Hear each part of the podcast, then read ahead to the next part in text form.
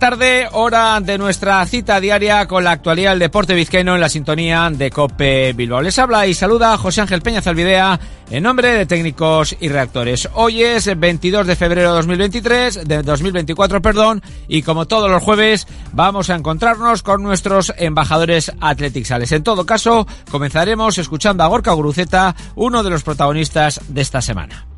Puertas y persianas Suachu. En Recalde les ofrece la actualidad del Athletic.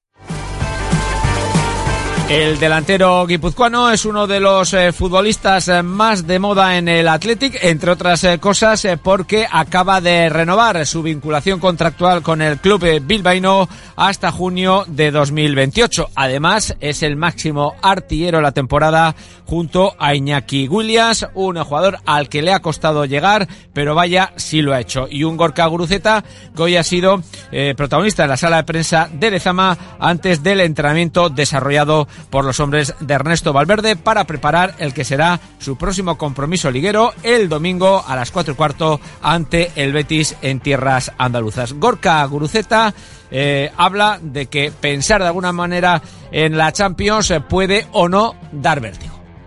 Tenemos que pensar en ganar día a día porque al final estos últimos años nos hemos llevado ese mazazo al final y es duro y entonces eh, creo que tenemos que pensar solo en el Betis, eh, ir a ganar y si ganas ya pensaremos en el Atlético Madrid y tenemos que pensar en el día a día porque si pensamos en el último partido de liga en donde vamos a quedar creo que es un error por parte.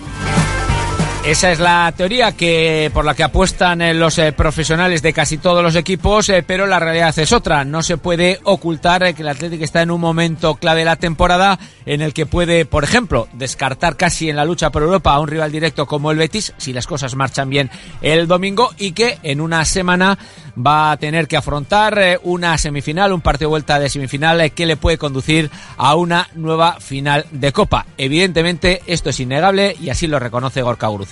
Sí, yo creo que sí. Al final creo que el camino que estamos haciendo es muy bueno, pero está claro que ahora el rival que nos viene tenemos que ir a pegar ese mordisco en la clasificación y, luego eh, estamos ante, ante una gran oportunidad para llegar a otra nueva final.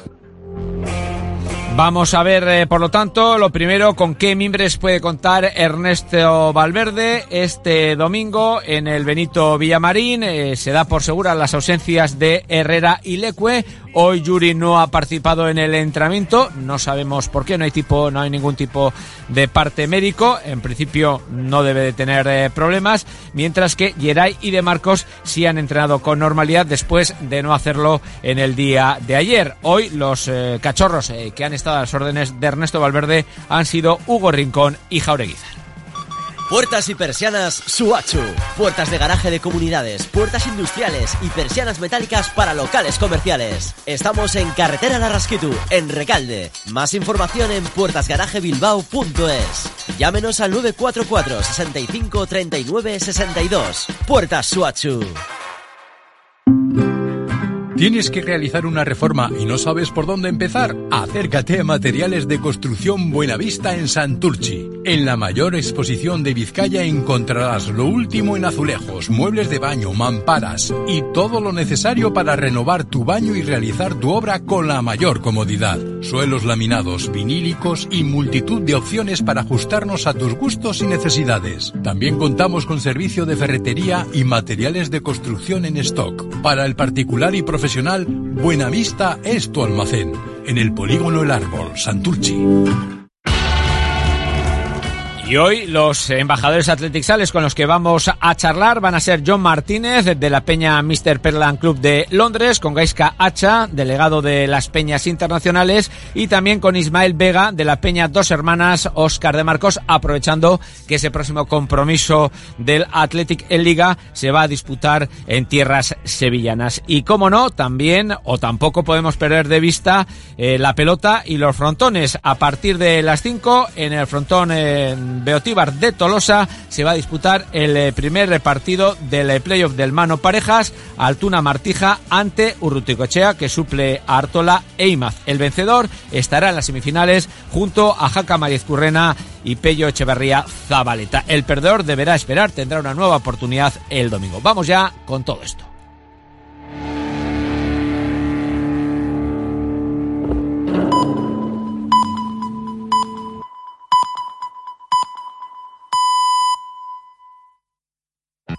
Tres y media, dos y media en Canarias.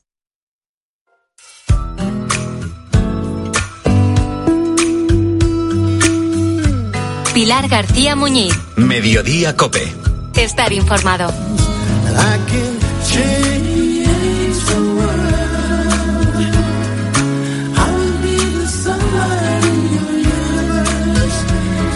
No hay ninguna realidad que antes no haya sido un sueño.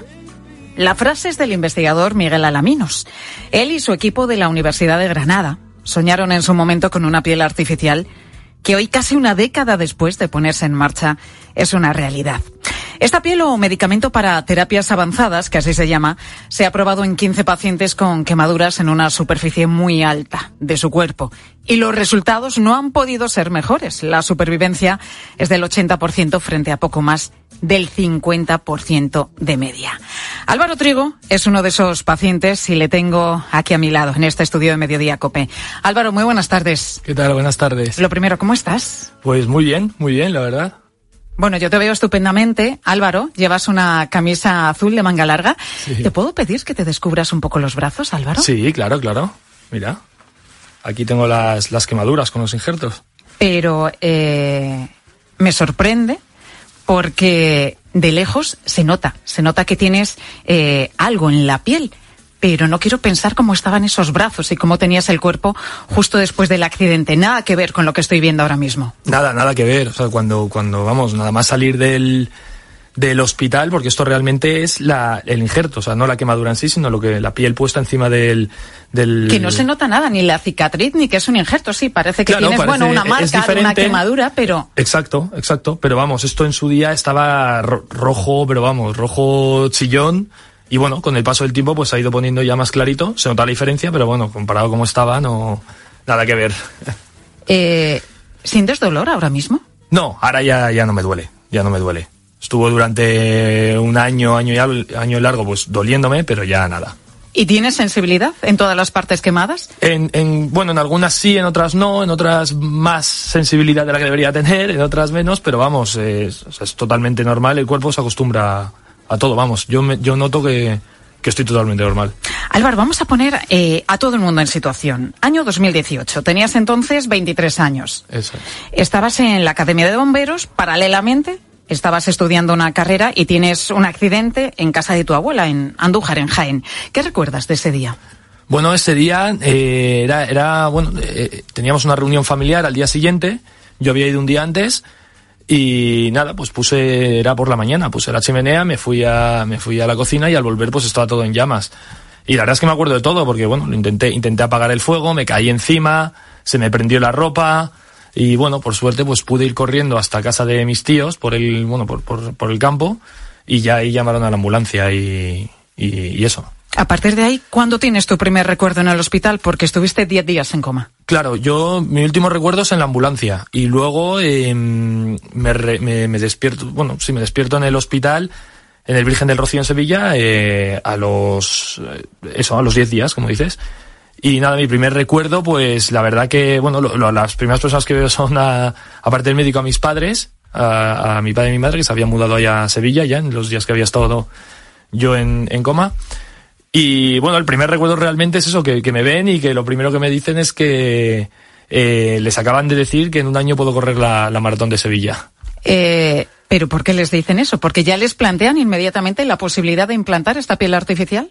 No, no, no, no, que, que no, o sea, lo- eh, al principio para nada, porque eh, de hecho estaba, era, era un- estaba crítico, con lo cual Claro, porque te iba a decir eso, ¿no? Eh, eh, los médicos, cuando hay un- una situación tan extrema como la tuya, cuando hay un accidente tan grave y unas quemaduras tan extensas que afectan a, tonta- a tantas partes de- de- del cuerpo, eh, serían muy prudentes en un principio y no sé si incluso si os dieron muchas esperanzas o no. Sí, totalmente. Bueno, esto es que esto me lo decían mis, mis padres a mí para, para que Ah, yo me lo creyera. animarte. Claro, claro, claro.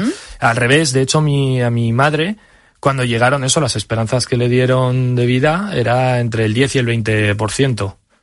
Y, y bueno, pues por, por suerte ese 10 o 20% funcionó.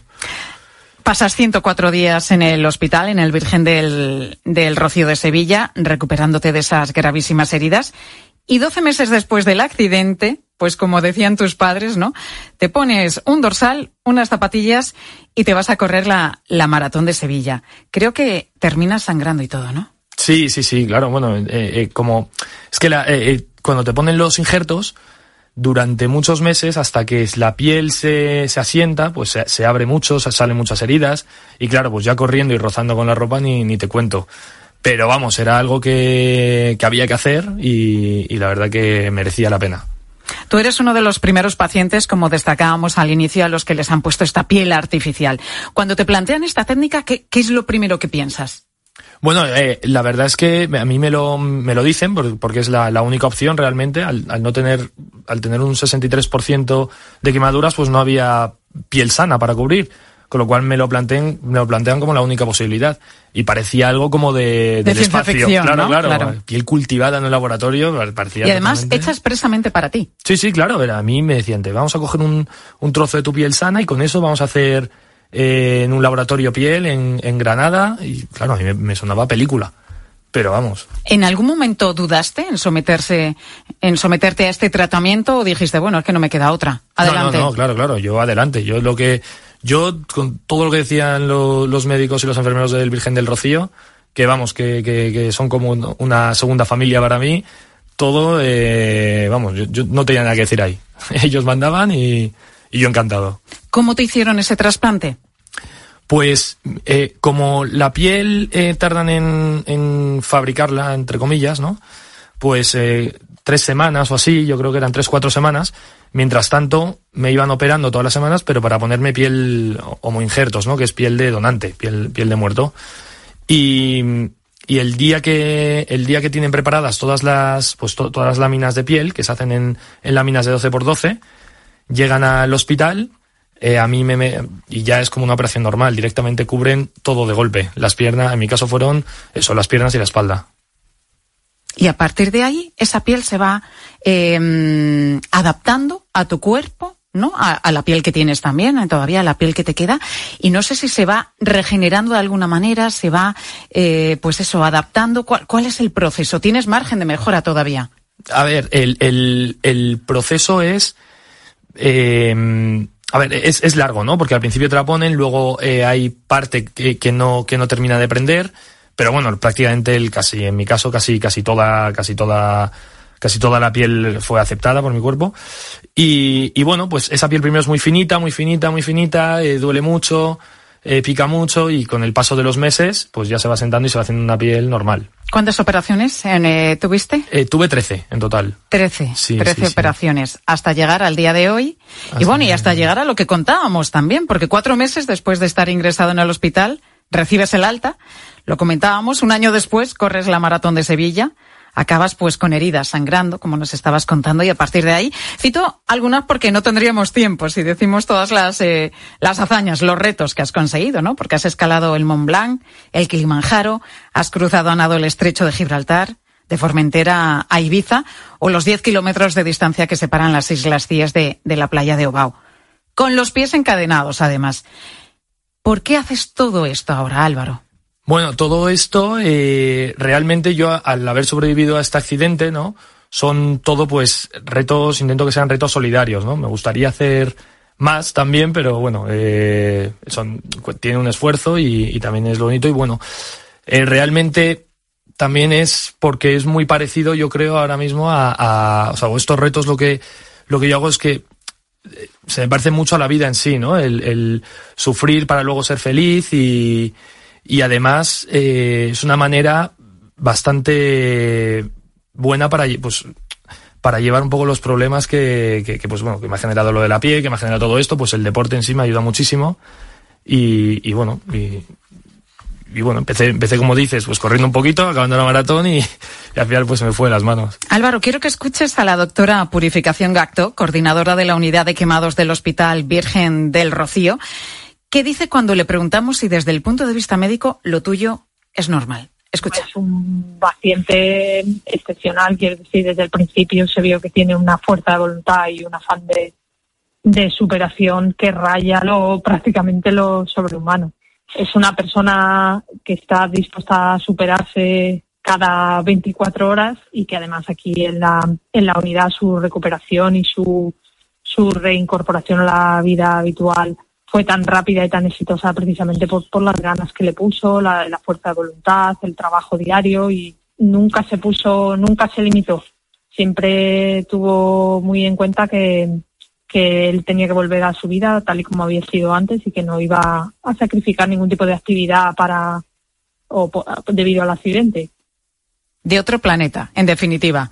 Dice que eres la, la doctora Gacto, que, que te sobrepones a todo, hasta lo que sufriste que fue durísimo y ahora fíjate, las gestas, los retos que, que, que estás consiguiendo. Me he quedado con una frase que has dicho un momento, hace un momento que es sufrir para luego ser feliz. Sí, eso es. Bueno, yo decir que gran parte, la gran culpa de que, de que yo sea así es, es por ellos, ¿eh? Por cómo me animaban dentro del hospital eh, todos los días. Se te han humedecido los ojos No, escuchando a la verdad, sí, sí, doctora. sí. ¿Te emocionas? Sí, sí, sí, hombre, es que fue muy importante, tanto ella como todo el equipo. Sí, sí. ¿Tu familia en todo este tiempo cómo lo ha pasado, Álvaro? Pues mi familia son realmente, junto a mis amigos, los que más me han ayudado. Eh, yo no sería así, yo no hubiera conseguido todo esto sin, si no es por ello, ni de- si no es por ellos, ni de broma. O sea, todo lo que, y cuando yo tenía alguna duda de si podía hacer algo o no podía hacer algo, eh, ellos parecía que no la tuvieran. Con lo cual, como no me dejaban pensar que, que las cosas pues no se podían hacer, pues me parecía, me parecía lo normal. ¿Y tenemos ya un nuevo reto en mente? Pues todavía estamos, estamos viendo a ver qué, a ver, a ver qué hacemos, pero sí algo haremos eh, a partir de eso, este verano o, pasado el verano. Ya estás ahí, ¿no? Ya Maquinando estamos algo. Sí, sí, sí. Pues nos acabamos de poner en la piel, nunca mejor dicho, de Álvaro Trigo, este joven de 29 años de Madrid que un día intentando apagar un incendio en casa de su abuela, cayó en las llamas y terminó con el 63% de su cuerpo quemado. Gracias a una piel artificial, es uno de los 15 pacientes que ha conseguido con éxito tener pues una nueva piel y una nueva vida y salir con creces además adelante. Álvaro, gracias por contarnos tu historia. Enhorabuena por todo los que por todo lo que has conseguido, por ser como eres. Además, y por estar con nosotros en Mediodía Cope, un placer. Nada, muchísimas gracias a vosotros.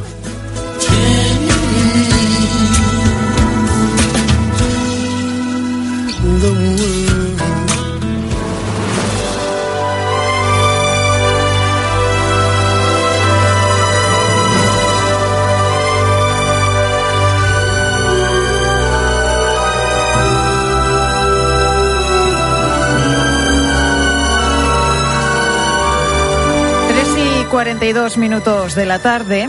Te cuento también que tal día como hoy, pero de 1943, los nazis acabaron con la vida de varios miembros de la Rosa Blanca, un grupo de estudiantes alemanes liderados por los hermanos Sophie y Hans Scholl, que se opusieron al régimen de Hitler.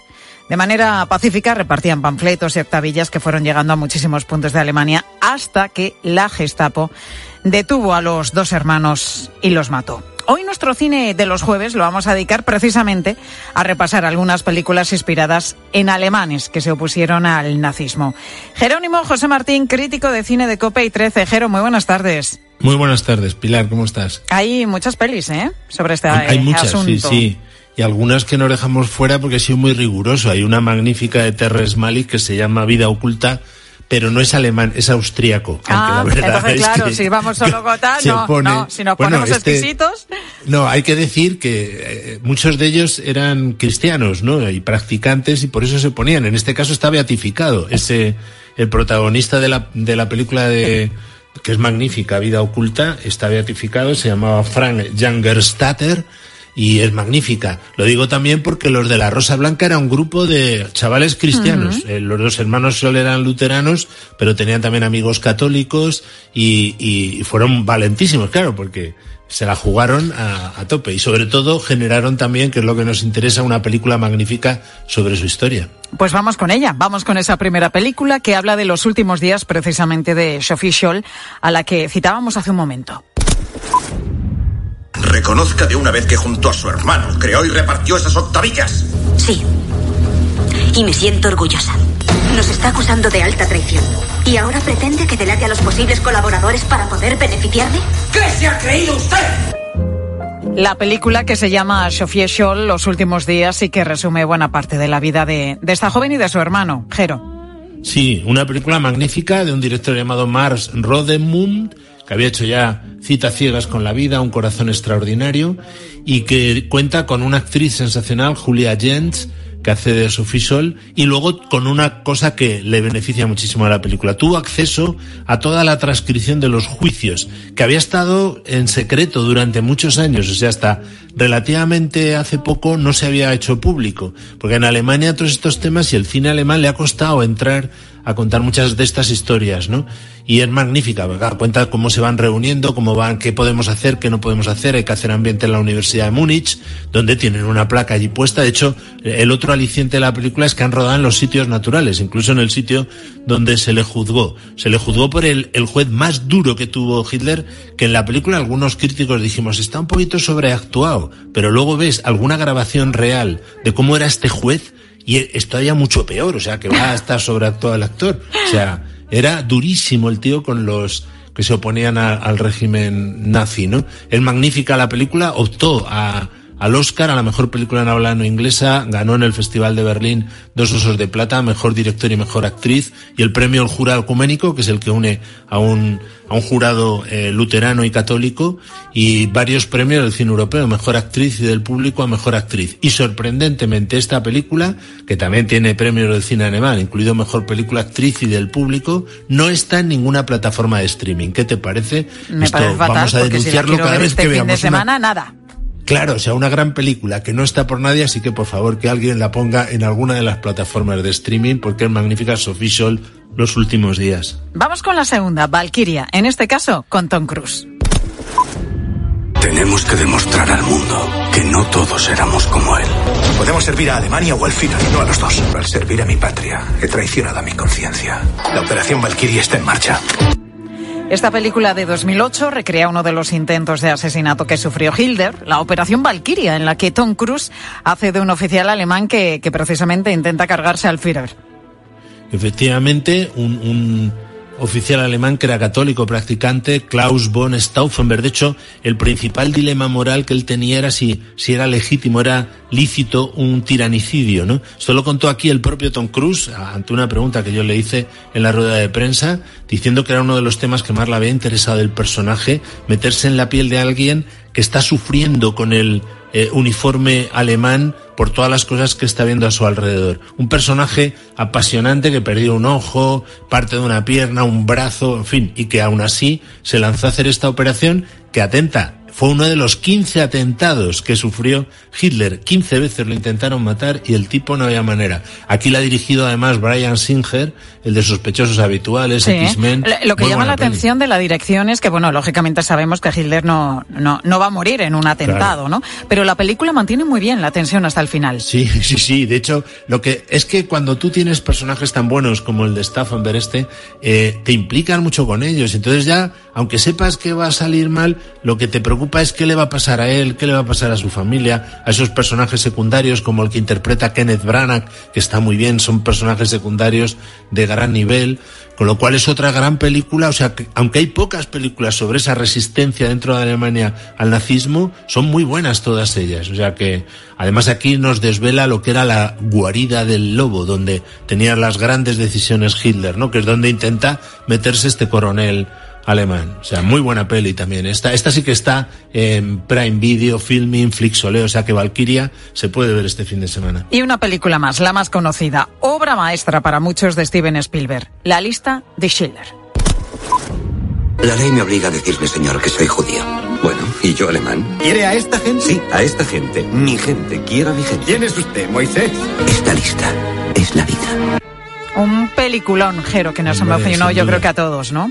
Sí, desde el guion de Steven Zaillian, que es magnífica, tres horas y quince minutos de magnífico cine en blanco y negro la mayoría, ya sabes, salvo dos escenas. Sí. La maravillosa de la niña con el abrigo rojo, que se desvela después. Y luego mucha gente no sabe que también es en color el primer sábado que consiguen hacer los que se liberan de allí en, en Chequia, una vez que ya están libres. Eso también lo rueda en color. Una película maravillosa, sorprendentemente, Steven Spielberg siendo judío, elige a un católico también, un católico a su manera, pero católico, que lo interpreta maravillosamente Liam Neeson, eh, este Schindler, que fue uno de estos muchos personajes que dieron la cara más por motivaciones religiosas y de caridad cristiana, salvando a cientos de judíos y, y que, y que, en fin, eh, y que se jugaron la vida por ello, ¿no? Tenemos también el caso del embajador eh, español en, en, Budapest, que también es el ángel del Buda, de Budapest, San Briz, que, que salvó a más gente que, que la lista de Selene, pero Sam Briz era español, no era alemán, con lo cual hoy no entra en nuestra selección. Siete Oscar, tres Globos de Oro, siete premios Batman. No vamos a descubrir ahora la lista de Schindler, que yo creo que es la mejor película sobre el holocausto, no solo sobre la resistencia dentro de Alemania. ¿no? Pues la y hemos lista, tocado, ¿sí? hemos tocado, como ves, universitarios, Sí. eh, mm, también militares, y los empresarios, que los empresarios está mucho por escribir, porque ya sabes que muchos empresarios alemanes hicieron eh, material de guerra y obras, también incluido eh, las cámaras de gas para, na- para los nazis. O sea que, ojo al tema que los empresarios alemanes tienen muchas cosas que lavar todavía, ¿no? Tres películas, la lista de Schindler, Valkyria y Sofía Scholl, los últimos días son las que hemos seleccionado para tratar este tema en este jueves. La semana que viene más, más cine con Jerónimo José eh, Martín. Jero, gracias. Gracias a ti, un abrazo enorme. Otro para ti. Y hoy a vosotros, los oyentes de Mediodía, os preguntábamos sobre las monedas. Si eres de, de los que colecciona monedas antiguas, si tienes alguna que sea especial, si guardas, por ejemplo, todavía pesetas, que nos han dicho los oyentes. Sofía Buera, muy buenas tardes. ¿Qué tal, Pilar? Buenas tardes. Pues mira, Carmen es una de las que tiene bastantes, pero dice que hay alguien que le supera, que es su hijo. Tenemos monedas todavía de pesetas y zulos de mi época. Y mi hijo sí suele traer monedas de otros países cuando va y aunque vuelva y las deja, las va guardando, las va guardando, supongo que será para coleccionarlas. Es, es dinero, evidentemente es dinero. Lo que pasa que, que ahí las deja. Tiene eh, bastantes de cada sitio donde ha ido porque mi hijo es un viajero incansable. Bueno, pues la caja de las monedas, de los viajes que va haciendo. Lo que pasa es que las monedas no te las cambian. O sea que al No. final, eh, si no las gastas y en el está. país, eso es. Al final van a esa caja de recuerdo. Y acabas coleccionando, bueno, pues de todos esos países que vas visitando. Que no está mal, es como una especie de pasaporte. Vicente sí que es un auténtico coleccionista de monedas, lleva muchos años guardándolas. Primero felicitaros por el programa y después deciros que soy numismático, coleccionista de monedas desde hace más de 40 años. Eh, tengo una gran colección, por supuesto, y, y existe ese mito de que por casa puede aparecer una moneda que tenga mucho valor. Y así puede ser, pero realmente es igual de difícil que que te toque la lotería. No, si es verdad, hombre, encontrar una moneda de valor no, pero que esto nos pasa a todos. Lo que pasa es que te hace más ilusión cuando en lugar de una moneda te encuentras un billete. ¿eh? Cuando Oh, echas mano a ese abrigo. que hace tiempo que no te pones allí, está guardado en el fondo del armario y dices, ahí va, si aquí Un tengo billete algo". de 10 euros, sí. Y dices, Te sientes si como tengo si te euros y tocado medio y te hace, eh, vamos, te da alegría. Si ya te encuentras ese billete de 10, de 20 o de 50 euros, bueno, ya, ya has echado el día. Mercedes es una de las que las guarda, pero lo hace al peso. Buenas tardes. Eh, pues yo sí, soy de las que guardo las monedas de cobre porque tienen más valor al peso que lo que valen en sí, de 1, 2 y 5 céntimos. Muchas gracias. Anda, fíjate, pues Ese es como las mis hijos. guardando. Pero porque piensan que valen mucho, tienen mucho valor y a mí me sirve para sacar calderilla. Toma y una moneda. Y yo súper contentos metiéndolo en la Ya verás cuando y cumplan unos añitos más, ¿eh? Te van a decir, mamá, esta no, dame de las otras. Dame de las de otras. las rojas no. En el caso de María José tiene un montón de monedas guardadas y otras tantas que se encuentran en los bolsillos. Pues yo tengo monedas de peseta de la época de Franco, peseta de la época del rey, las pesetitas chicas que sacaron plateadillas que se perdían dentro de los bolsillos, los monederos, los tengo de recuerdo. Un saludo, buenas tardes. Me gusta que María José nos escuche con contigo de fondo. Ah, lo estabas escuchando de Claro, fondo. se oía la, Ah. la sintonía del programa y a ti de Qué fondo oído, qué oído más fino tenemos, Sofía Buena. Yo no me había enterado. Isabel no colecciona monedas, pero pero de vez en cuando me encuentro céntimos por los suelos y los cojo. O sea, que se agacha. Oye. Oye, Isabel, no todo el mundo se agacha. Yo depende del día. céntimo a ¿eh? céntimo Tacita, tacita, pero sí es verdad. Mira, mm, haces ejercicio y de paso pues vas acumulando esos céntimos porque cada vez la gente se agacha menos. Si no lo coge alguien, lo coges tú. Inma tiene muchas monedas antiguas en casa, nos ha contado. Tengo una moneda de 1870 que la acuñó el gobierno provisional que le llamaban la perra gorda, eran 10 céntimos. Tengo también los dos reales con agujeros, sin agujeros y las monedas de 250 pesetas que eran muy chulas. Y la verdad es que las guardo con mucho cariño. No sé si tienen algún valor o no, pero bueno, ¿Quién sabe? Bueno, y no de sé ahí si viene la expresión, mucho- para ti la perra gorda. Eso es. No sé si tendrá mucho valor, pero, pero bueno, ahí las tienes porque es bonito también, ¿no? Tener esa colección, sobre todo en las monedas que hemos tocado, con las que hemos pagado. Yo las primeras de las que tengo recuerdo son las pesetas, me imagino. Bueno, Sí, claro, igual, también, igual. evidentemente, ¿no? Las pesetas, dirá la gente joven, las pesetas. ¿Cómo irán las pesetas si nosotros somos del euro? Pues bueno, queridos jóvenes, hubo un momento en el que sí, pasado. pagábamos con pesetas. Gracias, Sofía. A ti, güey. Pilar Cisneros, muy buenas tardes. ¿Cómo estás, Pilar? ¿Qué tal? Buenas tardes. ¿Qué nos contáis? Bueno, pues el nombre del día. Coldo García, el asesor de Avalos que ha sido detenido por cobrar comisiones en la compra de mascarillas. Tiene un currículum cuanto menos llamativo. Así que lo vamos a repasar en los próximos minutos, entre otras cosas, hoy en la tarde. Muchas cosas, ¿eh? No te lo pierdas. Con Pilar Cisneros y Fernando de Aro. Te dejo con ellos, con la tarde de Cope. La radio continúa.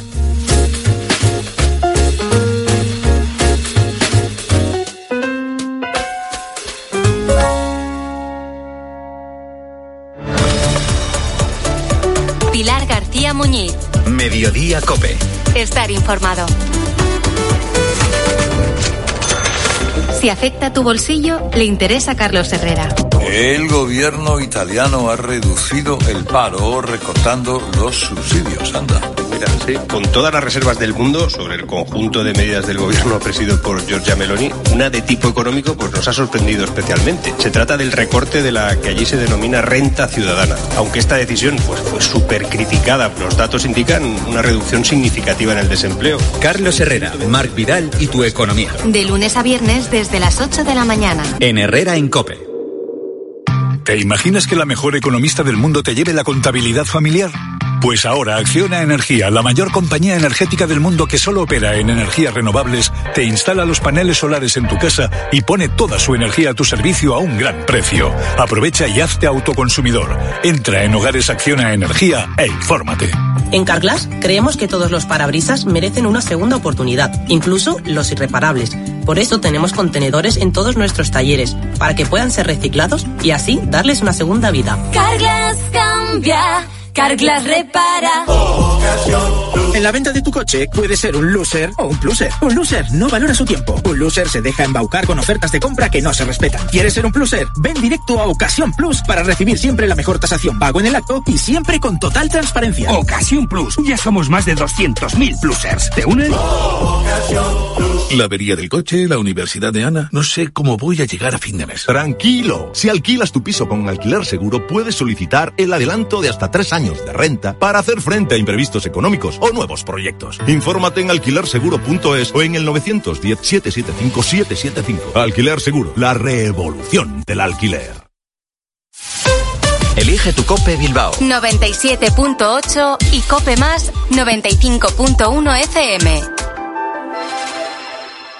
Cope Bilbao y Bodega Sanza te regalan 5 estuches de vino con 3 botellas. Veronia y Chardonnay Viñas del Vero, de Bodegas González Vías. Solo tienes que enviarnos un correo a bilbao.cope.es y respondernos a esta sencilla pregunta. Menciona al menos 3 grupos bodegueros cuya distribución corre a cargo de Bodega Sanza. Si tu respuesta es correcta, podrás ganar uno de los 5 estuches de vino distribuidos por Bodega Sanza que sortearemos. También puedes participar a través de la web de Cope Euskadi. Suerte. Salir al balcón no cuenta como tomar el aire. Escápate ahora con Vueling a las ciudades europeas más top desde 29,99 euros. Venga, reserva ya con Vueling, que luego siempre te quedan días de vacaciones por gastar. Consulta las condiciones en Vueling.com o nuestra app. ¿Quieres emprender en Vizcaya? ¿Hacer crecer tu empresa? ¿Innovar o internacionalizarla? La Diputación Foral de Vizcaya te ofrece más de 28 millones de euros en ayudas para empresas y personas emprendedoras. Encuentra la tuya en vizcaya.eus.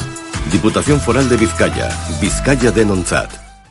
Yerma vuelve por última vez a Sala BBK Bilbao del 1 al 10 de marzo. La obra ganadora del premio Max 2023 a mejor versión teatral regresa al espacio para el que fue concebida. Funciones en castellano, en euskera y adaptadas para personas con discapacidad visual. Yerma, de María Goirizelaya y con Anne Picaza, Aitor Borovia, Loli Astoreca, Unai Izquierdo y Leire Orbe. Últimas cinco funciones en Bilbao en marzo. Entradas en taquilla y en la web de Sala BBK.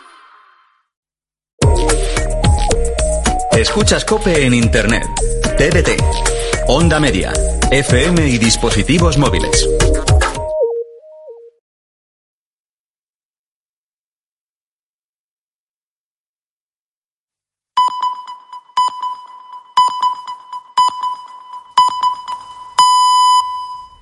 Las 4 de la tarde, las 3 en Canarias. Con Pilar Cisneros y Fernando de Aro, la última hora en la tarde. Cope, estar informado.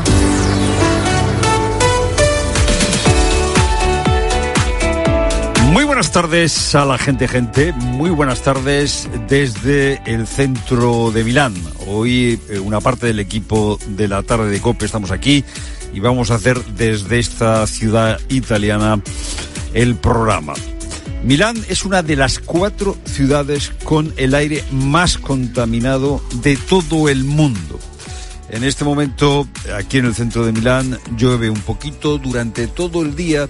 Hemos tenido una especie de niebla que eh, no se sabe muy bien si es atmosférica o es eh, de contaminación. En realidad es una mezcla de las dos cosas. Esta es la ciudad eh, la cuarta ciudad más contaminada eh, del mundo. La contaminación de las ciudades es una eh, cuestión muy seria. Se estima que hay 300.000 muertes prematuras solo en Europa por la contaminación de las ciudades. Aquí ya se han tomado medidas. Por ejemplo, la calefacción no se puede poner a más de 19 grados. Irene, que lucha en una asociación contra la contaminación del aire en Milán, nos dice que las medidas son insuficientes. Ci sono, c'è un límite a la temperatura. Hay un límite en la temperatura de la calefacción y los filtros de los automóviles y en realidad en este momento los límites son insuficientes. Dei limiti che non, non sono sufficienti.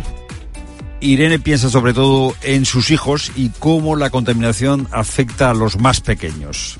Yo soy madre de dos niños de 7 y 5 años y como muchos milaneses, lamentablemente cuando eran muy pequeños tuvieron graves problemas respiratorios, bronquitis, bronquiolitis, neumonía y por tanto sus órganos son más frágiles. Aquí en Milán, pendientes de la contaminación y pendientes también del caso de Coldo García. El juez que investiga la compra de mascarillas y la comisión de mordidas, las comisiones, las mordidas por esa compra de mascarillas, ha dejado en libertad a Coldo García, el que era asesor del ministro de Transporte Ábalos y el que presuntamente está o estaba al frente de la trama. ¿Cómo funcionaba esta trama de comisiones? Coldo García trabajaba como portero de algunos locales de Alterne de Pamplona. Trabajaba en la noche de Pamplona. Y después de algunos años acabó en la empresa pública Renfe Mercancías como consejero. ¿Cómo llegó hasta ahí? Bueno, pues en Pamplona, Coldo García conoce a Santos Cerdán, que es el actual secretario de organización del PSOE, que es el que negocia con Junts la cuestión de la amnistía. Bueno, pues eh, Santos Cerdán y Coldo García se hicieron amigos. Ahora, Santos Cerdán dice que él no sabía nada de esta comisión y de esta trama para conseguir mordidas. Vamos a ver qué es lo que hay de verdad. ¿Ninguna sospecha? Ninguna. Bueno, pues Santos Cerdá, que dice que no tenía ninguna sospecha, en su momento fichó a eh, Coldo García como chofer del partido. De ahí pasó a, la secret a, a ser eh, ayudante de Ábalos, que estaba en la Secretaría de Organización del PSOE. Se, se incorporó Coldo García como escolta de Ábalos. Y cuando Ábalos llegó al ministerio, pues eh, Coldo García se convirtió en asesor.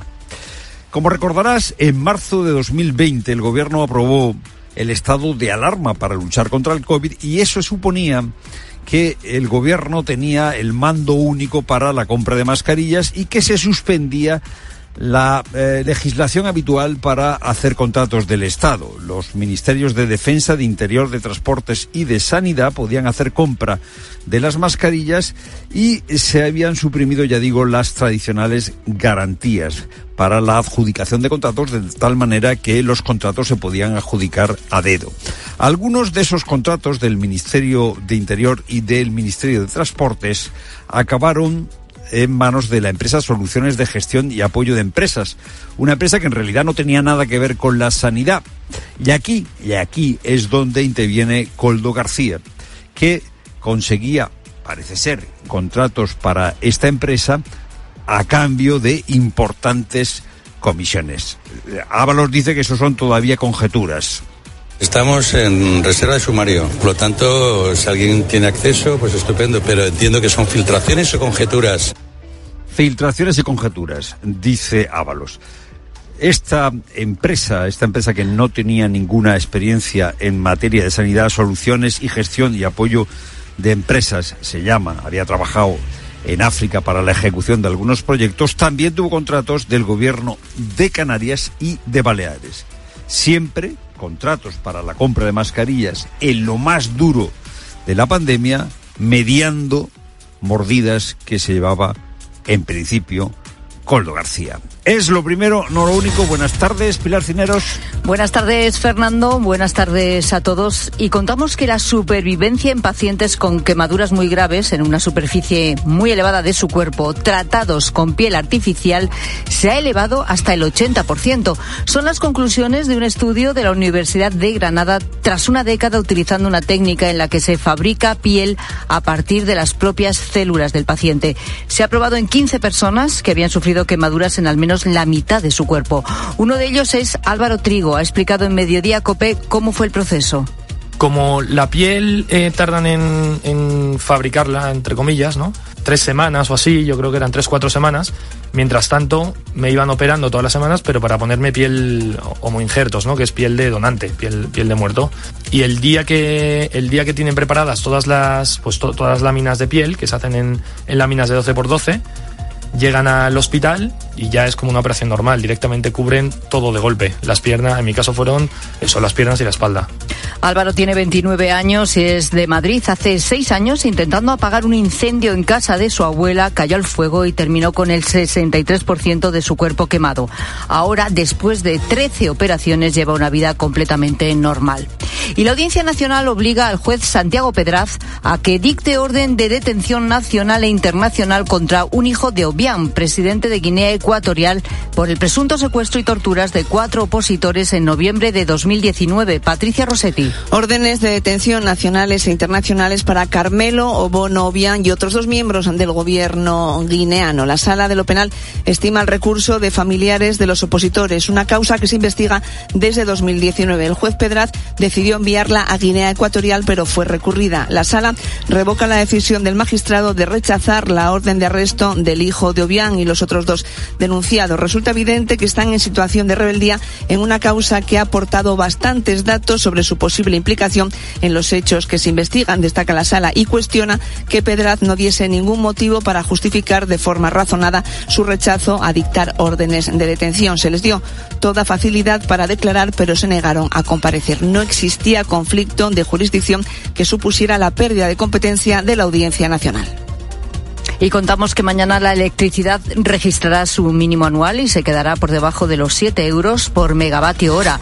Caerá un 37% con respecto al precio al que la estamos pagando hoy. El precio más bajo será entre las 2 y las 4 de la tarde y el más alto entre las 9 y las 10 de la noche. Y en deportes, el centrocampista del Real Madrid, Tony Cross, anuncia que vuelve a la selección alemana. Xavi Lasso. Sí, Pilar, estábamos esperando la decisión y el futbolista ya lo ha hecho oficial, Melchor Ruiz. Sí, lo ha hecho oficial a través de su Instagram. Dice, volveré a jugar con Alemania en marzo. ¿Por qué? Se pregunta Cross. Me lo pidió el seleccionador nacional y estoy dispuesto a hacerlo. Estoy seguro de que se puede hacer mucho más con el equipo en la Eurocopa de lo que la mayoría de la gente piensa en estos momentos. Hay que recordar que se retiró el 29 de junio del 2021 en una derrota en Wembley 2-0 ante Inglaterra y que reaparecerá el próximo día 23 en Lyon ante la selección francesa y el día 26 jugará en Alemania, en concreto en la ciudad de Frankfurt ante Países Bajos. Gracias Melchor y ha sido un mediodía movido porque también hemos conocido que el seleccionador español Luis de la Fuente seguirá en el cargo hasta 2026. Isaac Fauto. La comisión gestora que preside Pedro Rocha renueva al seleccionador Luis de la Fuente hasta 2026. Recordemos que el seleccionador terminaba contrato el próximo mes de junio en medio de la Eurocopa de Alemania y la gestora reunida esta mañana en la federación ha autorizado a hacer uso de la cláusula para prolongar el contrato de Luis de la Fuente hasta después del Mundial de Canadá, México y Estados Unidos. Gracias Isaac y un último apunte en Fórmula 1, segundo día de test en Bahrein a falta de poco más de una hora para terminar, Carlos Sainz y su Ferrari primeros. Es tiempo ya para la información de tu cope más cercana. Pilar Cisneros y Fernando de Aro. La tarde. Cope Euskadi. ¿Qué tal? Muy buenas tardes. La borrasca Luis ya ha llegado a Euskadi y lo ha hecho de momento con lluvia y frío, aunque lo peor está por llegar. Se esperan tormentas y nieve para mañana. A esta hora Euskadi mantiene el aviso amarillo por viento de hasta 100 kilómetros por hora y olas de hasta 8 metros. Tiempo por otro lado normal, siendo invierno, aunque parezca mentira. Una tarde de temporal en la que en una hora está previsto que arranque el que posiblemente será el último Consejo de Gobierno de la legislatura. Un Consejo de Gobierno decisivo porque todo apunta a que el Endacari Íñigo Urcuyu convocará las próximas elecciones autonómicas, comicios vascos sobre los que ya suena una fecha. El 21 de abril a las seis y media de la tarde está previsto que haga el anuncio. Es todo. Escuchas la tarde de Cope. Seguimos contándote todo lo que te interesa con Pilar Cisneros y Fernando de Aro.